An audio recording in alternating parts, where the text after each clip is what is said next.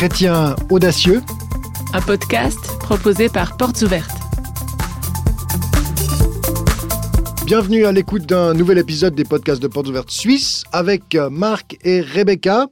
Aujourd'hui, on a un invité euh, surprise au studio. Il s'agit de Nicodème Roulet, qui est euh, un étudiant à la HET Pro à Vevey-Saint-Légier. Nous aurons l'occasion d'aborder avec lui une ou deux questions liées au sujet d'aujourd'hui, à savoir une toute nouvelle question qui met au défi notre foi. Avons-nous des connaissances sur Jésus ou le connaissons-nous personnellement? Jésus est-il un livre d'histoire ou de théologie? Une vieille connaissance de longue date, certes, mais dont nous avons perdu la trace, ou un véritable ami? Quelle différence, quel enjeu? On va en parler avec euh, toi, Rebecca. Mais pour commencer, tu as une nouvelle pour nous du terrain.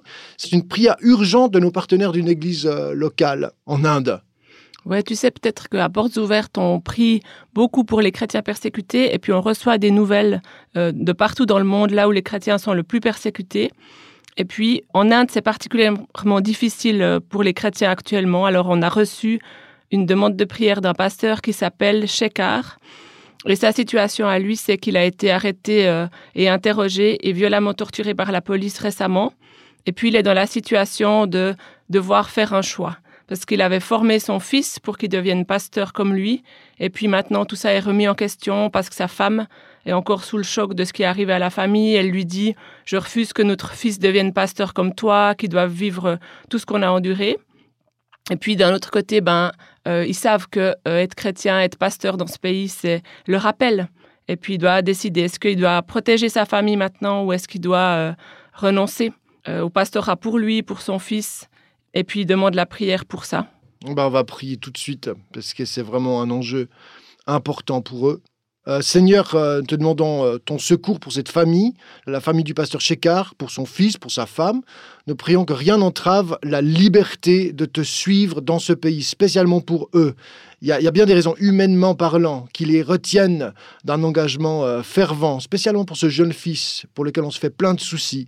Seigneur, te prions que tu lèves les entraves dans leur, dans leur âme, dans, dans leur pensée aussi et dans leur cœur qu'ils soient fermement attachés à toi et qu'ils prennent encore et toujours la décision difficile, certes, de se suivre dans, dans ce pays.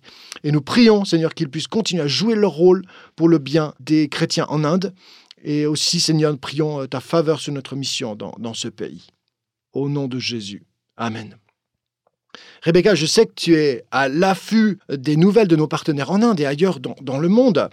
Euh, nous avons plein de récits et d'histoires L'une d'elles t'a particulièrement interpellé ces derniers temps. Oui, j'ai découvert euh, l'existence moi-même d'un pasteur qui s'appelle Sunday. C'est incroyable qu'on découvre qu'il existe parce que il est à la tête d'une église énorme dans son pays, une église qui compterait à peu près 1 250 000 personnes. Euh, tu t'imagines Ça fait probablement de lui un des plus grands leaders d'église du monde. Et puis, comme moi, ben, peut-être tu n'as pas entendu parler de lui, c'est normal. On entendra très peu parler de lui en Occident. Il doit rester hyper discret. Euh, et dans son pays, l'Inde, alors officiellement, c'est la plus grande démocratie du monde. Mais comme j'ai dit, les chrétiens là-bas, ils sont extrêmement persécutés. Et il y a des pasteurs qui sont arrêtés, battus, emprisonnés, comme celui pour qui on a prié avant, euh, et des églises qui sont incendiées, détruites. Alors lui, Sunday, ce pasteur d'une immense église, évidemment, il est surveillé.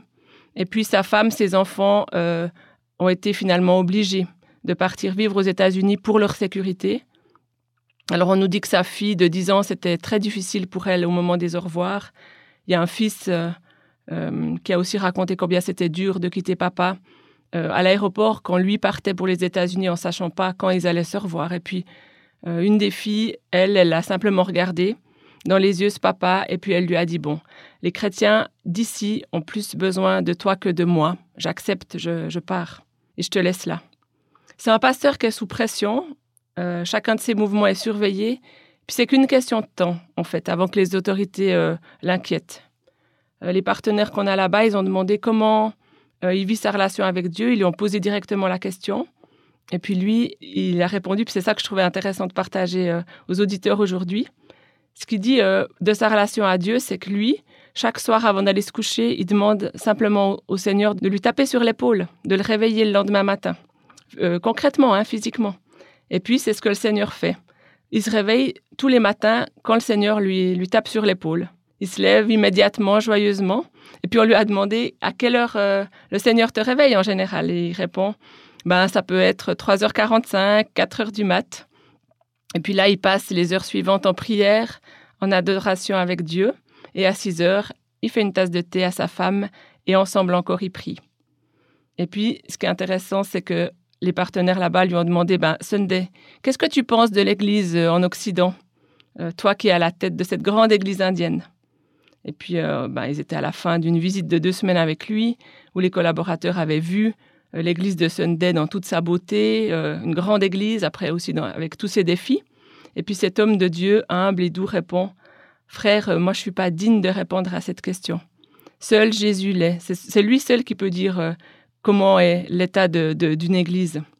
Et puis lui, Sunday, disait, c'est toujours beau de voir des gens rassemblés pour adorer Jésus. C'est ça qu'il a répondu. Il n'a pas dit, euh, eh, voici les défis de vos églises, oui, moi je pense qu'en Occident, voilà les problèmes que vous avez, ce que j'aime, ce que je désapprouve. Il n'a rien dit de tout ça. Euh, ce qu'il a répondu, c'est, je ne suis pas digne de répondre. Mais je vais vous dire, chaque fois que je vois des frères et sœurs louer le Seigneur ensemble, c'est une belle chose. Impressionnant. Nous, en Occident, on est si prompt à critiquer. On est devenus des consommateurs d'église, faut dire. Un peu. Peut-être pas la majorité d'entre nous, mais quand même, c'est dans la culture. On consomme et on critique. On aime, on n'aime pas, on apprécie ou non. Et puis, on est prompt à, critiquer, précisément.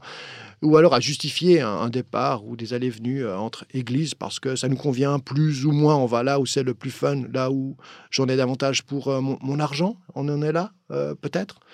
Euh, j'espère ne pas exagérer. Mais euh, ce que je retiens de, ce récit, c'est que nous avons, nous aussi, à ne pas juger et à nous laisser interpeller sur la beauté de l'Église. C'est peut-être la réponse que je vais retenir la prochaine fois qu'on m'interroge sur, sur l'Église. Je dirais simplement, l'Église est belle. Nos partenaires là-bas, ils ont aussi continué à discuter avec lui en lui posant une question plus directe et plus personnelle. Ils lui ont dit euh, à Sunday, ils lui ont posé la question, à quoi ressemble un chrétien tiède? La Bible dit que c'est mieux d'être chaud ou froid que tiède, alors il faisait référence à ça. Et puis, ils lui ont demandé ben, à quoi ressemble la tièdeur. Et puis, les larmes aux yeux, ce pasteur, Sunday, a répondu J'ai peur que ce soit moi. J'imagine un homme qui se lève chaque matin à l'appel du Seigneur, un homme qui passe des heures en prière, qui a renoncé à tout le confort, à une vie matérialiste ou qui a même risqué sa vie tous les jours pour servir euh, les frères et sœurs, qui a pratiquement perdu sa famille à cause de Jésus. Lui, il a l'audace de dire qu'il a peur d'être tiède.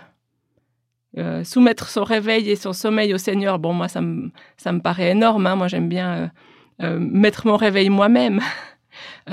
cette confiance en Dieu-là, comme démonstration d'une relation de proximité avec Jésus, c'est assez concret.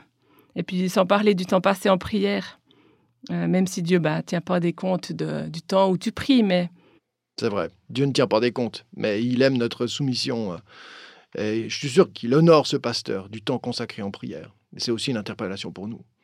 Ce qui m'amène au, sujet d'aujourd'hui, euh, Rebecca. Connaître Jésus. Comment est-ce que je connais Jésus? Est-ce que je, sais? Théoriquement, on posera la question tout à l'heure à notre étudiant en théologie, est-ce que je sais certaines choses sur lui? Euh, oui, sûrement, évidemment, mais, mais, je crains que beaucoup d'entre nous, à la question est-ce que je le connais intimement, en Occident, euh, on soit confronté à une question difficile. Les défis posés à notre foi, c'est peut-être aujourd'hui des questions que nos générations d'après-guerre n'ont jamais euh, cru devoir euh, poser blackout, pas blackout, sécurité alimentaire, sécurité énergétique, et puis les questions très terre à terre. Vais-je euh, voir mes factures euh, de consommation d'électricité ou de gaz ou, quoi euh, tellement augmenter cet hiver que je serais mis à mal de, les payer? Un Suisse poser ce genre de questions, ça paraît tout à fait incroyable. Mais c'est peut-être des défis nouveaux pour, notre foi. Encore que je crois que malgré ces questions nouvelles, on se laisse encore distraire par notre facilité apparente distraire au point que Jésus est signifiant sûrement, mais pas au point d'y consacrer des heures et d'avoir comme ce besoin ardent de le chercher, de prier et de compter sur lui par la foi. Alors il y a une grande différence entre connaître à l'occidental peut-être et connaître à, l'indienne. Euh, je connais Jésus, euh, oui, mais une fois que je pousserai la porte du ciel, est-ce que Dieu me dira bienvenue ou qui es-tu? Ça me fait penser à une rencontre. Enfin, j'ai sollicité la rencontre. J'ai appelé un ami pasteur récemment parce qu'il y avait comme un malaise, un froid, comme tu dis. Euh, c'est pas que la relation était tiède, elle était carrément au point mort. Il y avait comme un froid, un malaise. J'étais pas certain euh, de la raison pour laquelle euh, je me sentais un peu ignoré. On, voilà, on se regardait pas ou les, yeux fuyants. Il y, a un, truc là entre nous, ça joue pas. Et je l'ai appelé. C'est extrêmement rare que j'aille à le faire, mais je me suis dit, il faut que je faut que je creuse la question. Je dis, qu'est-ce qui se passe? Et tout navré, il m'a expliqué que rien, rien. Il n'y avait rien du tout. Seulement, il est dyslexique. Et il confond souvent les gens, spécialement les, deux frères jumeaux euh, pasteurs de surcroît, avec le cadet qu'il est aussi. Enfin, trois frères dans le pastorat, il savait plus à qui s'adresser et il se souvenait même pas de nos prénoms. Alors, à force de gêne, presque de honte à devoir revenir serrer une main et puis ne pas se souvenir de qui il a en face, il a préféré éviter la relation. Alors, je lui lance pas la pierre, hein. ça m'arrive à moi aussi de confondre les gens ou d'oublier leur prénom, franchement. Mais là, il était vraiment euh, en souffrance. Euh, dyslexique, la mémoire lui fait défaut. Et puis moi, ça m'a interrogé. Je me suis dit, ben, c'est vrai, quand on connaît mal quelqu'un, c'est un ami euh, à distance, hein, je dis un ami parce qu'une connaissance, mais quelqu'un que je respecte, c'est pour ça que ça me touchait. Euh, et, quand on a cette relation distante avec quelqu'un, il n'y a rien sur quoi s'appuyer ou à quoi se raccrocher quand on est peut-être blessé, offensé, ou quand on, semble être ignoré de, sa part. Et alors, on se fait plein de procès d'intention. Il y a un truc qui colle pas, il y a, il y a un souci, alors qu'il n'en était rien. C'est vrai avec des collègues au boulot, peut-être. C'est vrai avec des, voisins de quartier qu'on connaît mal. C'est peut-être même vrai dans l'église. Quand on est 1 250 000, mon Dieu, on ne peut pas savoir qui est à côté sur le banc euh, à 3 mètres derrière. Donc, voilà, on ne connaît pas bien les gens et on s'interroge peut-être des fois sur leurs intentions. C'est une chose très réelle avec euh, laquelle parfois on doit se battre, j'imagine. Quelle est la température de la relation Est-ce qu'on est en froid? Est-ce que la relation est plutôt tiédasse Ou est-ce qu'elle est chaude, bouillante et puis qu'il y a quelque chose de sympa qui se passe entre nous? Alors c'est sur un plan humain que je, pose la question. Oui, mais évidemment, c'est euh, la question, elle se pose euh, avec la relation au Seigneur. Hein. Absolument. c'est là où on, on aimerait être interpellé aujourd'hui. Quelle est la température de ma relation avec lui? En fait, l'Église persécutée, elle nous contraint à ce genre de questions. Euh, est-ce que je suis connu de Dieu? Ou bien est-ce qu'il me dirait euh, éloigne-toi de moi, je te connais pas Et là, pour le coup, ce serait pas un trou de mémoire euh, chez Dieu. Lui il connaît parfaitement. Hein. Mm. Ouais. Certains disciples prophétisaient, ils chassaient des démons au nom de Jésus, ils faisaient toutes sortes de miracles. Et pourtant, Dieu leur dit Moi, je vous ai jamais connu. Oui, connaître, connaître. c'est plus que, que savoir. Ai-je réellement expérimenté le caractère de Dieu? Est-ce que je passe vraiment du temps avec lui? Est-ce que je le connais? euh, Est-ce que je suis connu de lui? C'est ça la vraie relation. Alors, je me tourne vers Nicodème ici au studio. Nicodème, tu es euh, étudiant à la HET Pro, tu fais donc des études de, théologie. Euh, comment est-ce que toi, Nicodème, tu vis cette tension, ce champ de tension entre connaître intellectuellement parlant, sur un plan théorique ou académique, Dieu, sa science, la théologie, et le connaître de manière personnelle, expérimentale, intime? Est-ce que tu te bagarres avec ces questions? C'est un sujet sur lequel je dois faire attention, on est bien d'accord. Hein. c'est une des premières choses qu'on nous dit quand on commence à étudier la théologie. Nourrissez votre foi, ne nourrissez pas seulement votre intellect. Euh, parce que de, décortiquer ce qu'est Dieu euh, d'un point de vue euh, académique, c'est dangereux. ça, peut, ça peut amener à une relativisation de Dieu, à un détachement vis-à-vis de, de, la relation qu'on a avec lui. c'est un des grands risques d'étudier Dieu, c'est de, trop le connaître intellectuellement et de ne plus le connaître dans son cœur. Donc c'est un domaine sur lequel il faut que, que chaque étudiant, que chaque personne qui s'intéresse un peu de près à, à, la science de Dieu, à la théologie, euh, soit prêt à, faire attention. J'entends bien. Donc faire attention, euh, connaître, continuer à connaître Dieu de cœur. Alors c'est pas antinomique, on peut connaître Dieu de façon euh, très intellectuelle parce qu'on aime creuser les questions difficiles de la théologie et connaître Dieu de manière personnelle et expérimentale. Mais c'est les deux qu'il faut maintenir en tension et creuser. J'entends, j'entends bien. À partir de là, d'après toi, qu'est-ce qui peut éclairer notre connaissance de Dieu? Qu'est-ce qui peut rendre Dieu plus clair à nos cœurs? Bah, c'est justement de faire ce lien entre ce que l'on apprend euh, intellectuellement et ce que l'on connaît de Dieu dans son cœur. C'est prendre le temps de, de le prier, de le louer, de, d'être avec lui et de, de le remercier pour ce qu'on apprend de lui, pour tout ce que les chrétiens qui, qui sont venus avant nous ont, ont théorisé, entre guillemets, euh, d'un point de vue intellectuel, mais surtout de, de, de faire ce lien entre le- l'intellectuel et le cœur, de prendre le temps d'être avec lui, d'avoir une relation intime dans le silence, dans la prière, dans la lecture de la parole. Euh, je pense que c'est un des, un des mots-clés, c'est de prendre le temps d'être avec Dieu. Le culte personnel, comme on avait l'habitude de le nommer, ça. du temps avec Dieu. Euh, que penses-tu de cette euh, citation de Martin Luther King, un, un grand pasteur hein, euh, qui a fait l'histoire, qui a lutté pour l'abolition de la ségrégation raciale aux États-Unis? Il a mis l'amour en pratique et il a écrit euh, en dernière analyse, l'amour n'est pas cet élément sentimental dont nous parlons, cette simple émotion, l'amour est une bonne volonté créatrice. Et quelqu'un en a fait un commentaire, une certaine Caroline Marshall, que je cite ici, l'amour n'est qu'une abstraction s'il ne se traduit pas en acte d'amour. Alors après avoir parlé de l'amour sur le plan d'aimer Dieu par la pensée, la réflexion théologique, aimer Dieu de, de, de- comment dire, de, son cœur, ou à partir de, cette euh, relation, du temps de la relation, est-ce qu'il y a une place pour l'action? Est-ce que la- l'amour ne se traduit pas le mieux en action? On a vite tendance à penser que l'amour, c'est une chose que l'on contrôle, que on- doit, nous, en tant que personne, donner à, l'autre, qu'on doit, nous, en tant que personne, créer, on va dire ça comme ça. Mais euh, il faut bien se rappeler que la base même de l'amour, la source même de l'amour, c'est Dieu. Et justement, en prenant ce temps d'être avec lui, de le connaître mieux intimement, l'amour devient de facto un, une chose qui existe d'elle-même, qui vient de Dieu, qui nous remplit nous et qui au travers de nous euh, se, se- se- se déverse euh, autour de nous, chez, notre famille, chez- nos- amis. Et l'action découle de cet amour. On, ne choisit pas de, faire des actes d'amour, on les fait parce que l'on aime grâce à Dieu. Hmm, C'est très profond ce que tu dis, merci beaucoup. hein. On commande pas l'amour, mais l'amour euh, se commande s'il est, voilà, s'il est naturel. Quelque chose découle naturellement de l'amour, s'il est bien ancré. De l'amour de Dieu. De l'amour de Dieu, j'entends bien, oui.